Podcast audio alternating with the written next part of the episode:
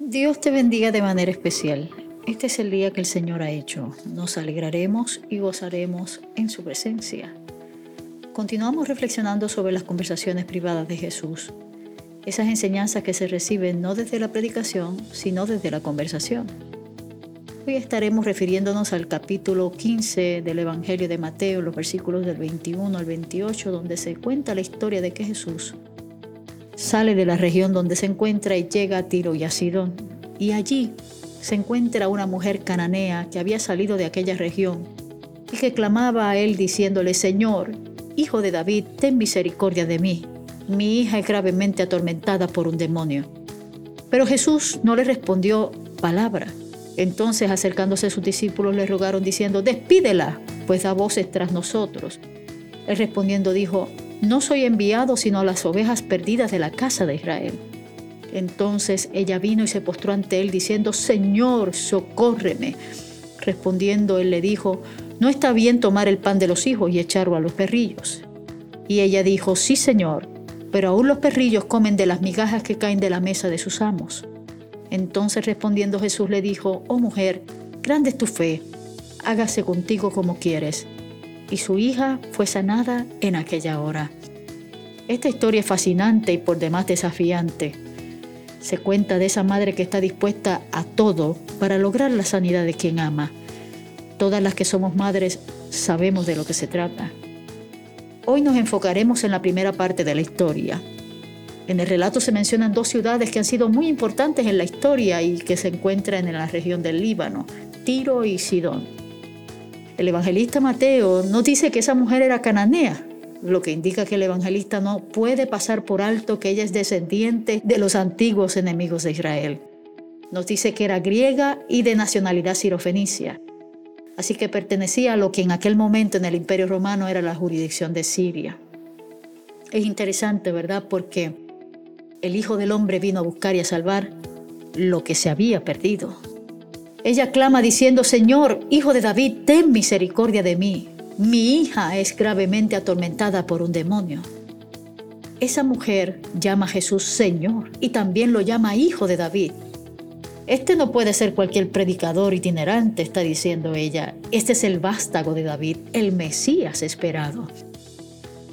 Jesucristo nunca se escondió de los necesitados pero por otro lado no se apresuró a presentarse delante de aquellos que lo buscaban simplemente por curiosidad.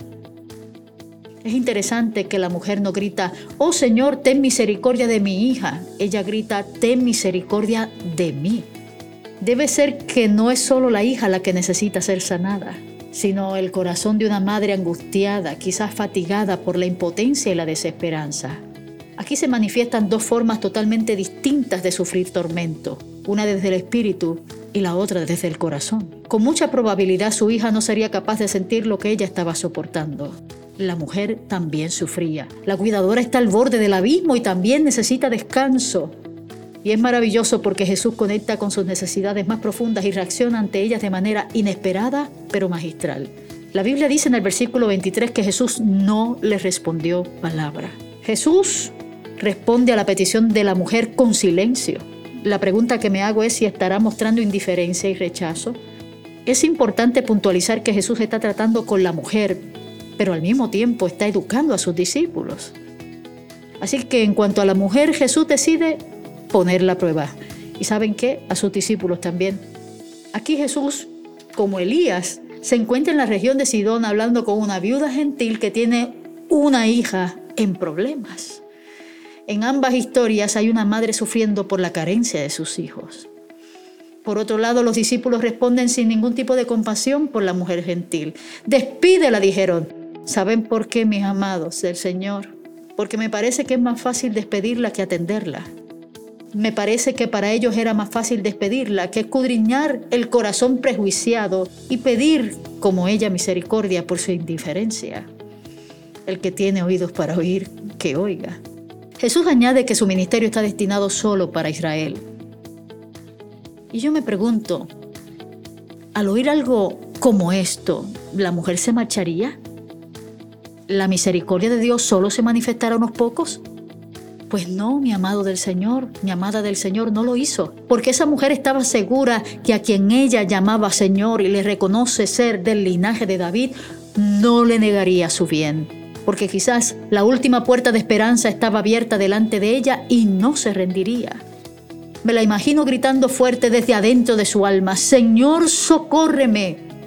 Ese parece ser el clamor más profundo de un alma humana angustiada. El Salmo 71, versículo 2 dice, Socórreme y líbrame en tu justicia, inclina tu oído y sálvame. Que el Señor nos ayude a entender.